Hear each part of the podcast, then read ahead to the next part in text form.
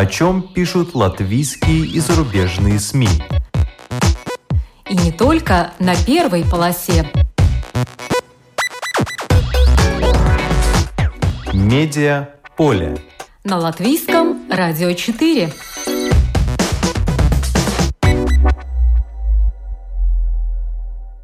Здравствуйте! Вас приветствует Марина Ковалева в эфире программа «Медиаполе».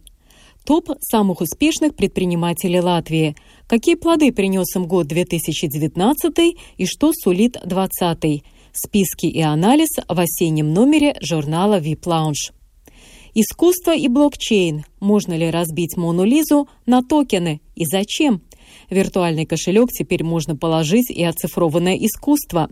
Главный редактор и издатель журнала VIP Lounge Елена Шейнина расскажет о топе миллионеров на латвийском бизнес-поле и новом виде инвестиций. Осень патриарха. Владимиру Козину исполнилось 98 лет. 34 года он заведовал кафедрой живописи Латвийской академии художеств и до сих пор считает самым ценным в искусстве гуманное отношение к человеку. Журналист Наталья Лебедева, автор статьи в журнале «Телеграф», расскажет о судьбе художника Владимира Козина и встречах с ним. В начале по традиции обзор некоторых других публикаций. Швеция, Финляндия и Эстония обещают выяснить, что это за пробоина, которая видна на подводной видеосъемке парома «Эстония», пишет журнал «Ир». Новый документальный фильм шведского режиссера Хенрика Эвертсона был показан в 26-ю годовщину со дня крушения парома. Авторы фильма решили снять останки парома «Эстония», отправив на 90-метровую глубину робота, оснащенного камерой. Страны Балтии признали место трагедии братской могилой, которой запрещено приближаться, поэтому создателям фильма в Швеции придется отвечать перед судом за это уголовное преступление. На видео видна пробоина на корпусе парома. 4 метра в длину и 1 метр 20 сантиметров в ширину, что позволило вновь говорить о версии столкновения с подводной лодкой – Бывший глава расследовательской комиссии Маргус Курм полагает, что это могла быть шведская подводная лодка. Впрочем, журнал «Ир» приводит контраргументы. Во-первых, у шведских подводных лодок скорость намного меньше, чем у парома. Во-вторых, новая пробоина обнаружена в районе ватерлинии, а нахождение на поверхности на такой высоте очень опасно для подводной лодки в шторм. И, наконец, что же тогда произошло с самой подводной лодкой? Ведь она должна была бы пострадать от столь сильного удара, и как это можно было бы скрыть? Уже после премьеры фильма корабельный инженер Кристиан Тарби допустил, что пробоина могла образоваться, когда паром ударился о дно. Чуть позднее группа эстонских ученых заявила, что они просмотрели весь отснятый материал, а не только те 20 секунд о пробоине, что вошли в фильм. И они на видео увидели еще одну пробоину на корпусе парома, совсем в другом месте. Это может служить доказательством тому, что повреждение не связано с подводной лодкой. На запрос автора публикации, почему в фильме не сказано о второй пробоине, авторы фильма не ответили. Издание отмечает, что потребуется как минимум год на то, чтобы новое расследование привело бы к каким-нибудь выводам. Что общего у шпионской камеры и тримарана? Журнал «Майя Свесис» опубликовал интервью с одним из организаторов международной выставки «Минокс» Элмаром Балтиншем. Выставка изобретений и инноваций пройдет в здании архитектурного факультета РТУ на последней неделе октября – Спектр участников широк, от школьников и студентов до ученых и инженеров. Задача в том, чтобы свести вместе идеи и людей, которые готовы будут их реализовать. По статистике, 20-30% из того, что представляется на подобных выставках, запускается в производство, говорит Балтидж. В публикации приводится пример Яниса Ошлейса, который вложил евроденьги в исследование, благодаря чему появился сверхпрочный бетон Примекса. Увы, есть еще один пример – изобретатель Алдес Эглес. Он изобрел тримаран на подводных крыльях. Аналогов ему нет в мире. Это яхта будущего. Технические решения, по словам Балтенша, фантастические, а вот инвестора пока нет. Пустые гостиницы атакуют налоги. Денас Бизнес пишет о том, что латвийские гостиницы – это трагичный для них год завершат с убытками. Например, только гостиница «Латвия», полное название Redison Blue Latvia Conference and Spa Hotel, планирует завершить год с убытками 3,5 миллиона евро. В этом отеле уже уволено 50% персонала. Отель Ридзена этой же группы вообще закрыт на неопределенное время – при этом здания пустых отелей надо стремиться поддерживать в приличном состоянии, чтобы они не деградировали окружающую среду. Между тем, как пишет издание, кадастровой реформой и налогом рижские гостиницы будут потоплены. Уже сейчас рижские гостиницы в виде налога на недвижимость платят больше, чем их конкуренты в Таллине и Вильнюсе. В качестве примера приводят все тот же отель «Латвия», который платит в год в виде налога на недвижимость 411 тысяч евро – Такая же гостиница этой же сети в Вильнюсе платит 110 тысяч евро, а в Эстонии 46 тысяч евро. После повышения кадастровой стоимости налог для отеля Redison Blue Латвия будет уже 1 миллион 200 тысяч евро в год. Ближе уже невозможно. Журнал ССД напишет о том, что реставратор звуковых записей Мартинш Крастинш начал выпуск латвийских исторических записей – Первая – это пластинки Раймонда Палса 1969 года. А началось все с тех времен, когда, учась в Венспилской высшей школе, Мартинш подрабатывал диджеем и оцифровывал старые записи с пластинок, стремясь добиваться наилучшего результата, чтобы люди могли слушать запись максимально приближенную к оригиналу. Вслед за 50-летними песнями Пауса превосходного звучания на очереди группа «Перконс». Мартинш Крастинш получил доступ к музыкальному архиву звукорежиссера группы Перканс Мариса Студенса, и в результате в октябре будут выпущены на виниле записи 2007 года.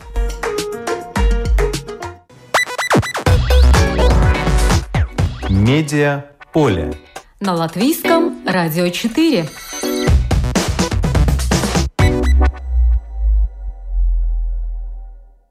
Топ самых успешных предпринимателей Латвии. Что изменилось? Искусство и блокчейн. Можно ли разбить Монолизу на токены и зачем? Об этом нам расскажет издатель и главный редактор журнала VIP Lounge Елена Шейнина, с которой я созвонилась по телефону. Здравствуйте.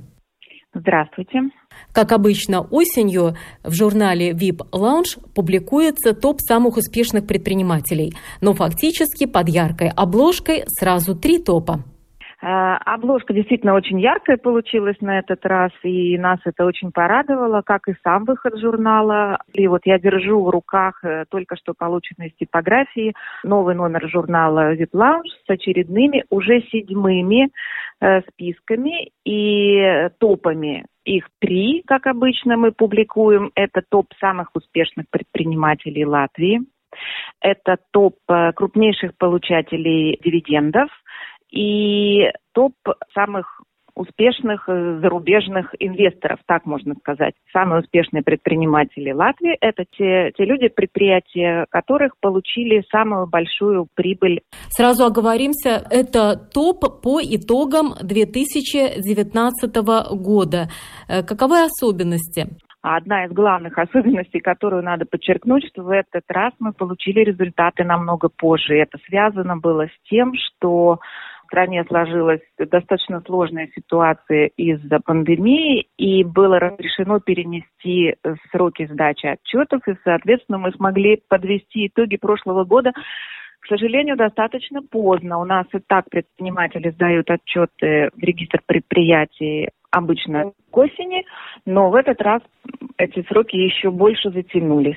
Тем не менее, это позволило нам подсчитать, посмотреть, э, какие результаты подвести итоги, и э, результаты интересные есть.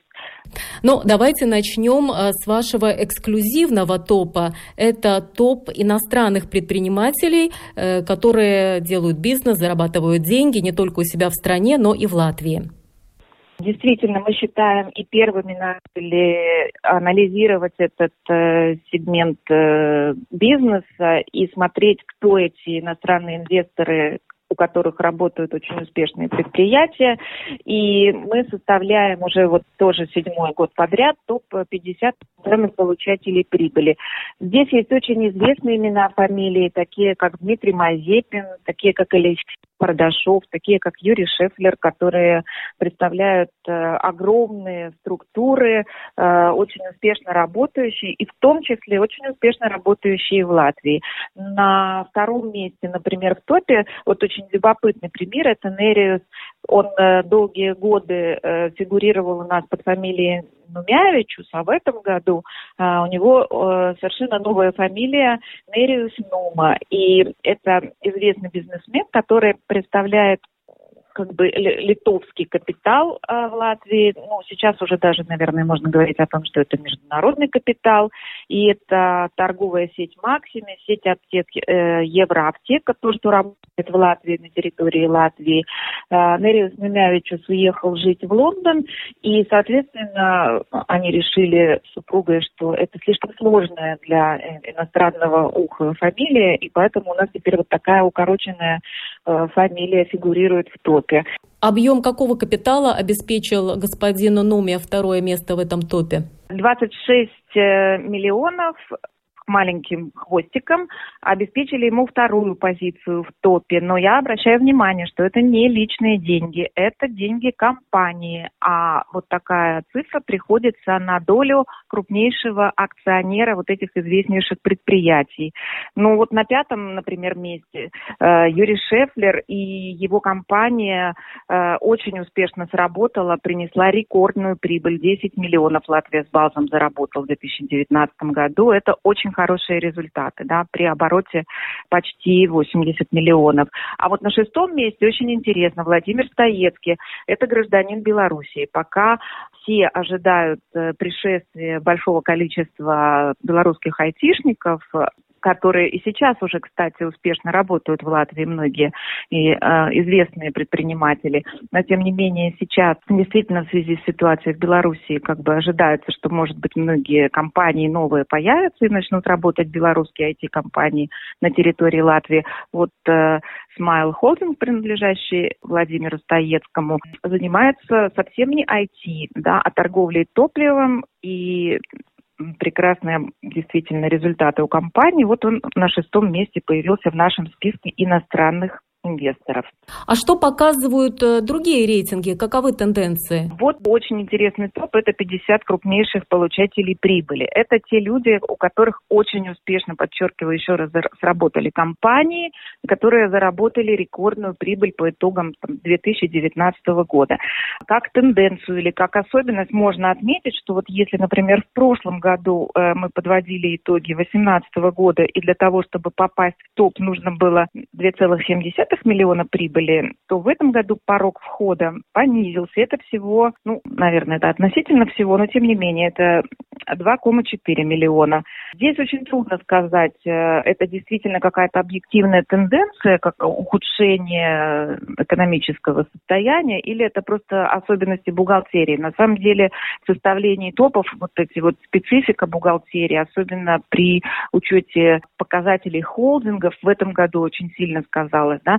Это такой важный момент, он оказывает влияние, но тем не менее мы всегда говорим, что вне зависимости от бухгалтерии, это те цифры, которые предприятия подают э, в регистр предприятия, это официальные данные отчетов, и мы работаем только с официальными светлыми цифрами, никогда не подглядываем ни в какие замочные скважины, не считаем то, чего фактически нет. Мы работаем с тем, что официально э, видно, легально, и то, что видит регистр предприятий. Вот на первом месте в этом списке и даже на втором месте, ибо это семья, это семейный холдинг, Алхолд, это известный, но такой не очень публичный предприниматель Аргот Лусинч, Курзам Эстеквела, известная компания. В данном случае это Алхолд Холдинг и вот Аргот Лусинч и Антра Лусиня у нас занимают первую, вторую позицию э, на сей раз вот в списке самых успешных предпринимателей. Но вот я бы хотела обратить внимание на десятую позицию. Это Ян Зузен с такой очень интересной цифрой 9,99 миллионов евро. А, просто красиво 10 и 10 почти сочетается. И почему именно на этого предпринимателя хотела бы обратить внимание? Потому что это тот случай, когда его компания он работает в сфере горного бизнеса, Феникс Адмиралю Клуб, но он известен не только вот своими бизнес-успехами, но еще и своей меценатской деятельностью. И вот буквально в сентябре был открыт, э, торжественно представлен публике, ну, выдающийся его проект, арт-центр под названием «Зузеум», это дом для действительно уникальной совершенно коллекции Дины и Яниса Зузанцев. И это самая крупная частная коллекция латвийского искусства в мире. Это совершенно великолепное здание, блестящей архитектурой, с очень интересными работами. А что по поводу молодых предпринимателей? Как много их в вашем топе? Есть молодые предприниматели, их тоже всегда приятно отмечать. Гунт и Спонтак, Василий Синицкий. Им обоим чуть за 30, они у нас фигурируют э, в списке крупнейших получателей прибыли и крупнейших получателей дивидендов, то есть в двух списках. И это пара успешных предпринимателей, которая, честно говоря, им помогла их любовь к компьютерным играм. Вот не всем так везет, и многие а, родители гоняют своих детей за то, что они слишком много времени проводят за гаджетами и компьютерами. А вот это тот случай, когда э, любовь к компьютерным играм позволила создать реально серьезный бизнес, они просто сначала играли, потом делали собственные игрушки для мобильных платформ, для Android и iOS, и сами зарегистрировали свою компанию в 2012 году. И, собственно говоря, они показывают очень стабильно отличные результаты. То есть, если они в 2017 году заработали 2 миллиона чистой прибыли, в 2018 это было уже почти 7, и в девятнадцатом снова такой же успех. То есть это можно говорить о том, что как бы это стабильно растущий бизнес, не случайный. И а, как бы они сами а, говорят, что предсказать успех вот компьютерной игры практически невозможно. Это примерно как хит в музыке, да. А есть ли еще другие какие-то молодые предприниматели, но которые работают в другой сфере, не в сфере игр а, вы знаете, мы как бы не стремимся всегда вот э, на год рождения смотреть. Я бы, может быть, если можно, остановилась больше на тех э, моментах, которыми акцентировал Лурсофт, с которым мы постоянно сотрудничаем. Это компания бизнес-информации, которая, собственно говоря, и дает нам информацию, работая на основе данных регистра предприятий, обобщает все эти данные и очень серьезно анализирует бизнес-среду в Латвии, ее развитие, ее состояние, какие-то основные тенденции. И вот мне бы хотелось обратить внимание как раз на те свежие какие-то тренды, на которые обращает внимание управление компании Дайга Киопа. Есть возможность посмотреть, что происходит в 2020 году, да, потому что все, конечно, ожидают, что будет э, с латвийской экономикой и с бизнес-средой по текущей этой ситуации с пандемией, когда многие отрасли экономики испытывают очень серьезные трудности. И вот уже сейчас видно, да, что почти 2000 компаний воспользовались возможностью отложить налоговые платежи. До июля в качестве пособий за простой 55 тысяч работников получили более 50 миллионов евро. Я бы еще хотела обратить внимание на особенность вот э, того финансового сектора, который связан с иностранными инвестициями. И э, если до сих пор у нас снижался объем приток этих иностранных инвестиций, то, как ни странно, в начале октября рост все-таки наблюдается, да, там на 3-3%, он небольшой, а, но сейчас, когда вообще инвесторы стали осторожнее, как бы действительно а, такая напряженность ощущается в бизнесе, а, это как бы важная тенденция. И на что обращает внимание Лурсов, что это очень хороший повод в том числе обратить внимание, может быть, ответственным структурам государственным на то, что мы, возможно, возможно, стоило бы пересмотреть некоторые слишком жесткие требования при открытии счетов в банках э, в начале бизнеса. И это особенно актуально, например, сегодня, когда мы опять-таки говорим о том же притоке возможном там белорусских э, инвестиций, э, IT-компаний. То есть важно быть чуткими по отношению друг к другу и государству по отношению к своим предпринимателям. Дать им возможность работать и дать им возможность заботиться о тех, кто э, работает в их компаниях. Да, но нынешняя ситуация, она найдет отражение уже э, в вашем топе в будущем году, будущей осенью. Будем с интересом э, ждать и этого номера. А вот в нынешнем номере меня также привлекла очень интересная публикация, так скажем, уже о деньгах, если не реальных, то виртуальных, и о том, что виртуальный денежный кошелек уже предлагают э, класть не только биткоины или другую криптовалюту, но даже даже такие активы, э, как искусство. Статья, которая называется «Искусство и блокчейн. Можно ли разбить Мону Лизу на токены и зачем?». Вот расскажите об дуэте стартаперов. Это Миша Либман и Андрей Алехин. В чем идея их стартапа? Идея очень современная и актуальная, как ни странно, именно сейчас, даже вот в эту эпоху ковида, пандемии и такой вот э, очень большой дигитализации, если можно сказать, да, когда вот мощные потоки э, устремились в интернет и информации, и средств обмена информацией, как-то все это действительно уходит в цифровую сферу, они очень своевременно. Это, э, их стартап – это цифровая лаборатория Snark Art, и они придумали, что вот этот вот тренд глобальный, действительно, который проявляется во многих сферах жизни, э, можно применить и в том числе и к искусству. И казалось бы, что это такие несовместимые вещи, на самом деле э, они решили использовать технологию блокчейна, а сама по себе технология блокчейна предполагает э, возможность э, достоверно проследить источники э, информации, источники происхождения ну, того или иного объекта. Да? Это важно, и когда мы говорим о цифровых деньгах, да, то есть о криптовалютах и уже привычным сегодня крипто, криптовалютных кошельках, а они придумали, что то же самое понятие можно ввести и в сферу искусства. И, например, э, объект художественный можно разделить на токены, то есть вот такие маленькие фрагменты информации. Как бы. И в этом случае как бы потенциальные владельцы вот такого количества токенов, на которые разбивается любой объект искусства. Это может быть картина, это может быть э, цифровой объект искусства, любой для потенциального владельца это и для последующих владельцев это важно.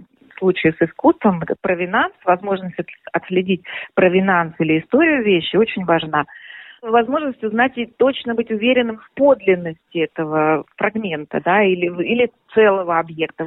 Да, но насколько я поняла, здесь идея э, не только э, в том, что можно проследить э, э происхождение объекта и того, кому э, он сейчас принадлежит, но можно приобрести часть картины, если она, например, не по карману целиком. Допустим, представим портрет в интерьере, я могу позволить себе купить э, голову, например, девочки, кто-то может купить себе собачку, кто-то может купить вообще только кошелек так утрировать немножко, то да, это так. Но дело в том, что не все покупают э, картины, особенно когда речь идет об инвестициях в искусство, да, и, например, у людей, э, обладающих большими коллекциями, безусловно, они далеко не всегда все вывешены на стенах э, и не могут быть вывешены. Например, вот мы говорили о коллекции зузанцев, это огромное количество, это сотни и сотни работ. Их просто нереально представить все. Это все равно запасники, хранение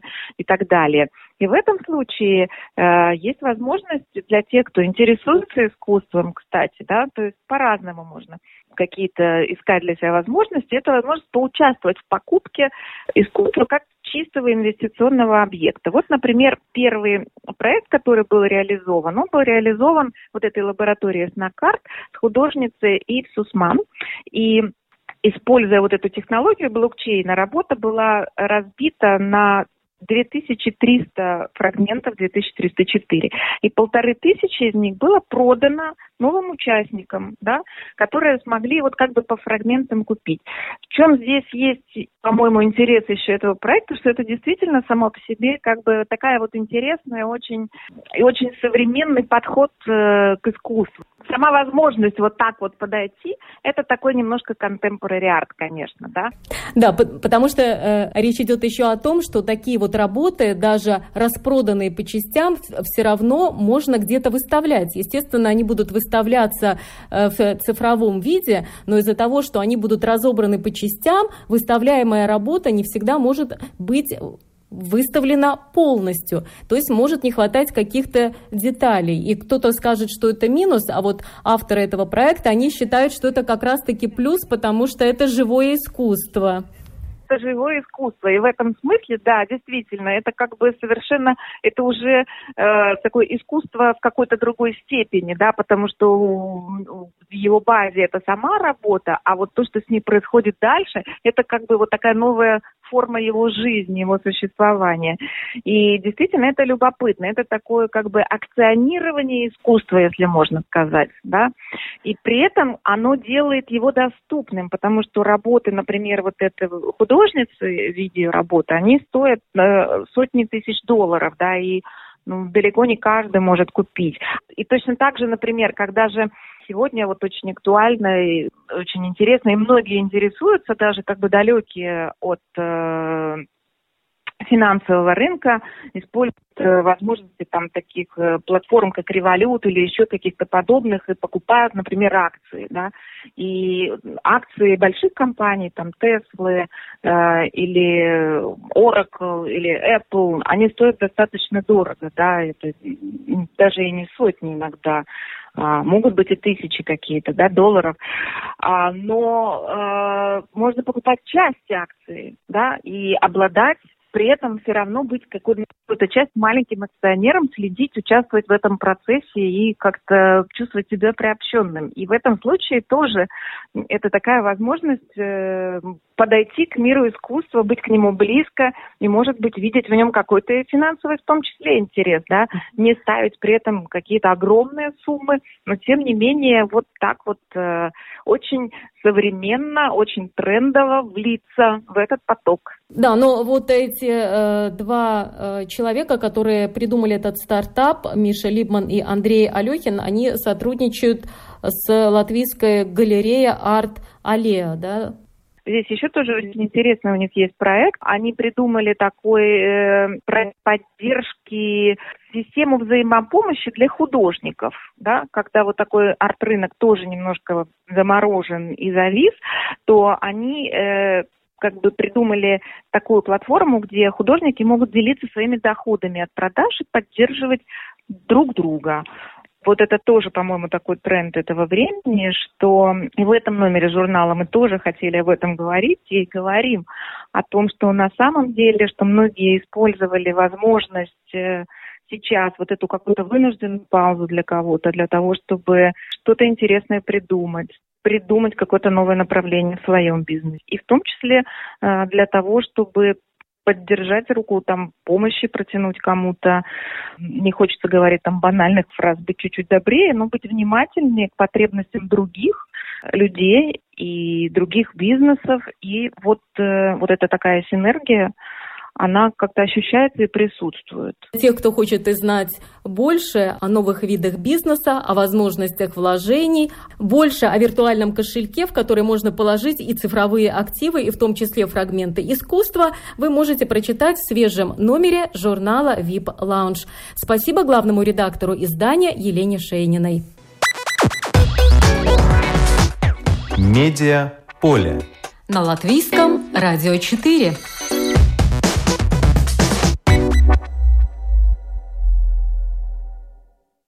Осень патриарха. Искусство без идей жить не может. Так называется публикация в свежем номере журнала «Телеграф». Она рассказывает о Владимире Ивановиче Козине, который 34 года заведовал кафедрой живописи Латвийской академии художеств. Я созвонилась с автором публикации, журналистом Натальей Лебедевой. Здравствуйте. Здравствуйте. Что послужило поводом для этой публикации? Поводов было несколько. Во-первых, в сентябре очень уважаемому мною профессору Владимиру Ивановичу Козину исполнилось 98 лет. В сентябре. Любимому и почитаемому не только мной, но и многими уважаемыми людьми нашего времени. Э, патриарх живописи. Человек, который 34 года возглавлял кафедру живописи Латвийской академии художеств, который был председателем художественного фонда Латвийской ССР. Да что там говорить, проникновенному русскому художнику, тонкому, достойному, талантливейшему, глубокому и понимающему. Ну и, насколько я знаю, э, как раз э, в этом году издали, наконец, монографию Владимира Козина.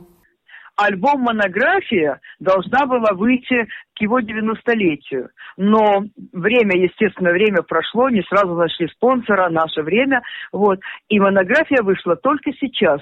Она, конечно, издана роскошно, называется «Владимир Козин. Живопись». Вот. Э, большого формата, почти А3 формат, 207 страниц, 150 репродукций творений Владимира Ивановича, глянцевая суперобложка. Э, ну, издание достойное, скажем так. Но художник все равно недоволен. Все ему кажется, что немножко не тот тон, немножко не то, но каждый, кто увидит эти репродукции, скажет, что это настоящая русская живопись достойного художника.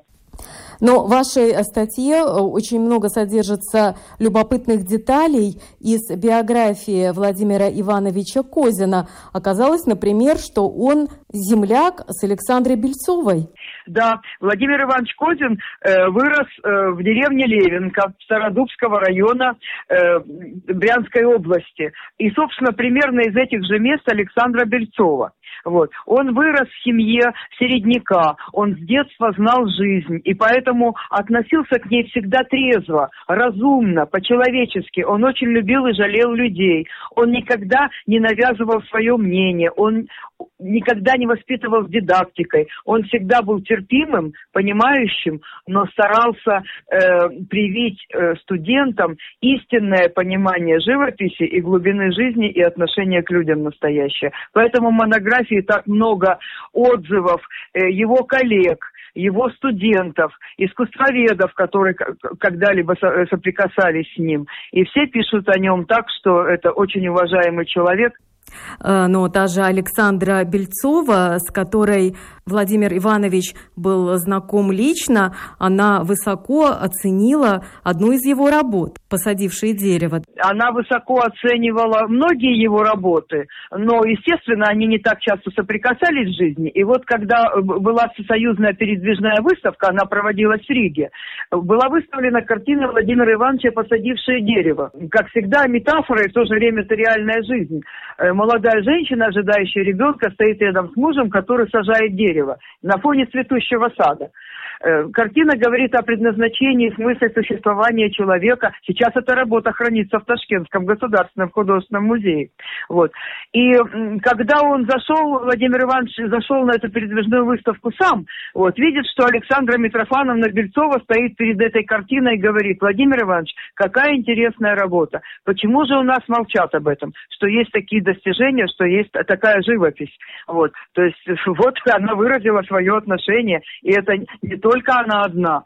Это многие преды оценивают его живопись как достойную, реалистичную русская живопись, но э, поскольку он э, учился в Академии художеств в Риге и был знаком со многими художниками, и учили его такие патриархи, как э, Калменш, Убан, Элиас, вот, то его русская живопись приобрела некую латвийскую манеру, черты латвийских художественных приемов, скажем, даже латышской живописи.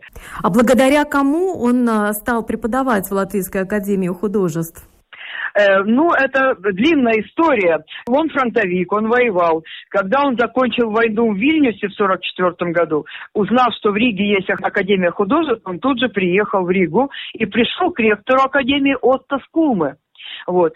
И Скулма его великолепно принял. Он пришел еще в военной форме, сержантской, и сказал, как можно поступить в Академию художеств. Скулма сказал, что, конечно, поступайте, посмотрел его работы и сказал, что вы очень талантливый человек. И отправил его в группу, в которой студенты говорили по-русски все-таки, потому что э, он был первым русским студентом в нашей Академии художеств. Вот. Он учился вместе с коллегами Петрашкевичем, Карагодиным и Хенишей. Вот они говорили говорили по-русски. Вот. В 49 году, закончив Академию художеств нашу, он хотел поехать э, в Ленинградскую Академию художеств, ну сейчас Институт Репина, а ректор его удержал. Он сказал, Владимир Иванович, вы же не вернетесь, а вы нужны Академии. И направил работать его на кафедру. Вот так с легкой руки знаменитого Отто Скулма, достойного, уважаемого человека и творца, Владимир Иванович остался на кафедре и учил очень-очень многих.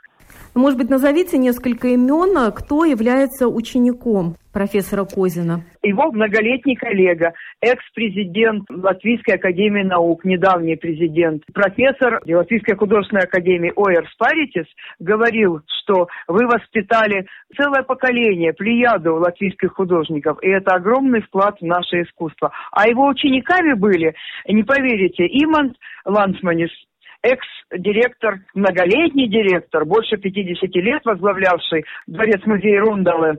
Э, Иман был уч- учеником Владимира Ивановича и всегда с огромным удовольствием и с благодарностью его вспоминает. И рассказывал мне такой эпизод, что однажды они были на практике, где-то вот в провинции, в глубинке, на пленэре, группа их была. А поскольку они были все такие франкоманы, они узнали, что в Ригу приезжает театр комедии «Францесс». Это было величайшее событие. И они стали отпрашиваться у своего куратора Владимира Козина, профессора, отпустите нас в Ригу на спектакль комедии «Францесс». Ну, конечно, он отпустил, конечно. Вот. Его учеником был Андрей Германис, тоже знаменитый художник, с которым э, они были за полярным кругом на Кольском полуострове. И Андрей впервые там побывал и говорит, что если бы не Владимир Иванович, я бы никогда не видел этих людей, не видел эти, эти прииски, не видел эти шахты. То есть это, говорит, я увидел, как люди работают, как люди там живут. И, говорит, и Плявинскую ГЭС мы писали, и в Энспилсе много кораблей писали, и порты, э, и в Энспилсе Лепая. Говорит, все это мы с Владимиром Ивановичем Козиным. Вот, его учеником и многолетним коллегой был э, Имант Вецозовс, который, ну, потом он стал преподавать тоже в Академии художеств, он говорит, что Владимир Иванович никогда не изображал из себя художник. Он как, я художник. Он был всегда простой, доступный, понятный. Простой в том смысле, что э, простота как высший пилотаж интеллигентности. Он никогда никого из себя не изображал и не строил. Вот таким он остался до своих 98 лет, и поэтому с ним очень приятно общаться. Но вы неоднократно общались с Владимиром Ивановичем Козиным. На какие тенденции тенденции в современной живописи он указывает, ну, те, которые его настораживают? Он говорил о том, что сегодня, к сожалению, реалистического искусства нет. И наша академия пускает художников э, другого профиля.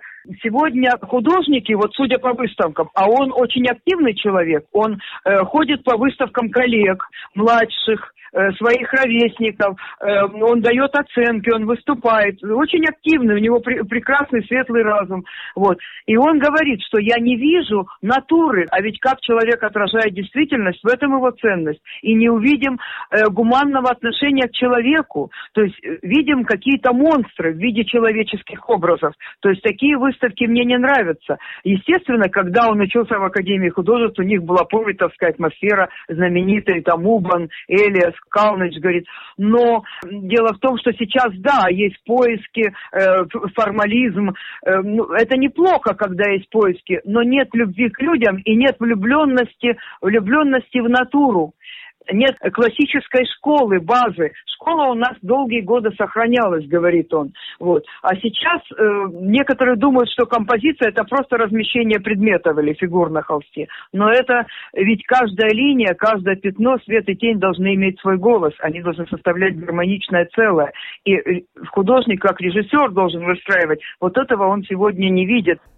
Да, вот размышления профессора о реализме в искусстве очень интересны, потому что он отмечает, что на Западе вот эта школа реалистическая уже давным-давно разрушена, а ведь это то, что обязаны уметь делать э, художники, работать с натурой, и тогда сразу видно, кто на что способен.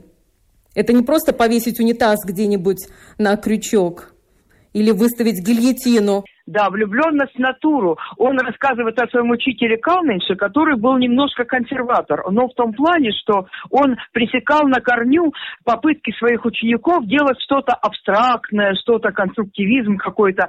Говорит, ты мне подай натуру, ты сделай мне по классическому образцу, а дальше твори, что хочешь, посмотрим. То есть он таким способом воспитывал в учениках уважение к классике, к школе, к базе, без которой невозможно ничего делать.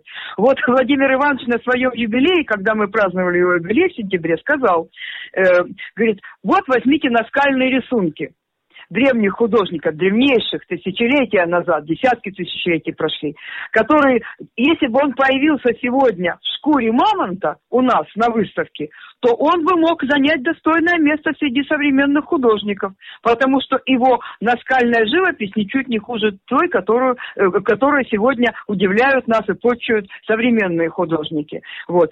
Э, вот другой пример он приводил. Говорит, вот Бирута Баумана, которую я очень люблю, художница, у нее тень светлее света. Это, говорит, неправильно. Но поскольку у нее прочнейшая база и классическое образование, то она знает, как это сделать. Она знает, как облечь свои поиски в приемлемую художественную форму, что это остается художественным произведением, а не каляками-маляками. Он говорит, что есть технарь, а есть душа. Основа творчества – образное мышление, а талант – это характер. Месяц назад мы слушали такие откровения мастера, и это было очень приятно и очень интересно и поучительно. Да, вообще очень поучительная статья и советы профессора Козина, которые опубликованы в этой статье, весьма поучительны для начинающих художников. И, кстати, о роли художественных кружков в жизни человека тоже можно задуматься, прочитав ваше интервью, потому что, пожалуй, если бы не было этого кружка, скульптуры первоначально в Доме пионеров, который посещал Козин, кто знает, как сложилась бы его жизнь. Безусловно. Так получилось, что его отец, крепкий середняк, э, который вел свое хозяйство с соблюдением там, законов агротехники, вот, он был человек грамотный, вот, э, был раскулачен. Ну, это обычная в ту пору практика. Вот, Владимир Иванович был свидетелем этого. И он уехал работать на, на завод в Брянск. И семья, естественно, потянулась за отцом, вот, и в Брянске Владимир Иванович пошел в Дом пионеров, где работал кружок скульптуры. Именно скульптуры. И он до сих пор с благодарностью вспоминает художницу из дореволюционных интеллигентов Зинаиду Павловну Мейер, которая э, дала основы, э, которая научила их, их и живописи, и э, ваянию, и работе с карандашом, и с красками, с люб... то есть с любым материалом художественным. Но больше, конечно, делалось упор, делался упор на скульптором. О нем даже писали в газетах в 30-е годы. Статья называлась «Юный скульптор». Вот. И Зинаида Павловна Мейер даже эти вырезки собирала и потом показывала юному Володе. Лепили бюсты Пушкина в 1937 году, в 1937 году, шахтеров-стахановцев. Вот. Она приносила альбомы Третьяковки, дореволюционные. Они были столь прекрасны, что Владимир Иванович, попав в Третьяковскую галерею, ходил по залу, как будто бы совершенно был знаком с этими всеми картинами. Так вот Зинаида Павловна такие дала им уроки, так познакомила с живописью, со всем богатством русской живописи. Но и не только русской, она приносила альбомы и европейских художников, естественно, на занятия. Да, в 30-х годах юные художники получали достойное художественное воспитание. После э, окончания художественного кружка в Доме пионеров в Брянске Владимир Иванович юный молодой человек, ну и окончание средней школы, он поехал с товарищем в Витебск на родину Ротко, Шагала и Пена. И окончил Витебское художественное училище перед самой войной. То есть он получил диплом об окончании, или тогда аттестат, наверное, э, получил э, буквально вот уже в июне 1941 года. Ну и запылала война. Ну что ж, это было детство, а сейчас э, профессору Козину 98 лет. Э, кстати, как он поживает, продолжает ли он писать? Он продолжает писать настолько, что когда к нему приходишь домой, он «Наташа, осторожно, свежая краска». На мольберте картина, причем холст не маленький, довольно большой. Владимир Иванович, вы пишете, не устали ли вы? Он говорит, а что я еще буду делать? Я хочу писать. Мне это доставляет удовольствие. Что, он говорит, что э, живопись искусства, вообще момент творчества должен приносить удовольствие, наслаждение. Иначе не почувствует э, зритель, который будет созерцать ваше творение. И это вообще он говорит, что живопись это как молитва, э, совместная молитва. Если э, не задевает живопись смотрящего, зрителя, твоя живопись не задевает, то зачем все это? Зачем эти моменты творчества? А разрешил ли он вам заглянуть на Бальберт? Что он сейчас изображает чаще всего? У него сейчас пейзаж, у него на мольберте был пейзаж, который я чуть не испачкалась, действительно. Вот. Пейзаж э, его родного края. Вот. Но он любит и море писать. У него много картин э, на военную тему, причем э, своеобразные. Он показывает это с человеческой, со внутренней стороны. Как он говорит, что мне всегда важно было найти в работе такой нерв, звенящий, который заденет любого человека, смотрящего на мою картину. То есть я искал всегда осо- особый нерв, я не стремился к красивости или э, форме. Главное было найти то, что задевает чувство человека. Ну, пожелаем Владимиру Ивановичу Козину вдохновения.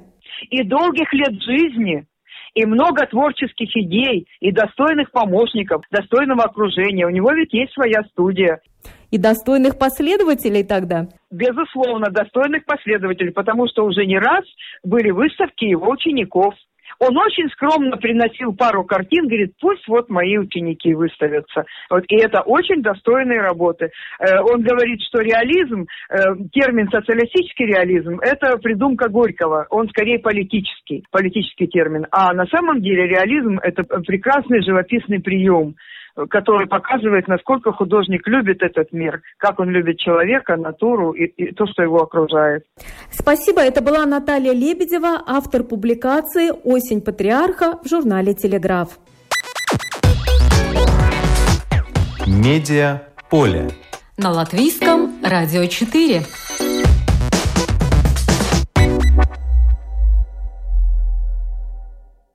Сегодня мы обсудили топ самых успешных предпринимателей Латвии, составленный журналом VIP Lounge. Узнали, как оцифрованные предметы искусства можно покупать, используя блокчейн.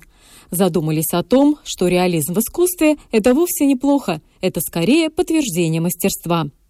Программу подготовила и провела Марина Ковалева. Спасибо за внимание. О чем пишут латвийские и зарубежные СМИ? И не только на первой полосе. Медиа поле. На латвийском радио 4.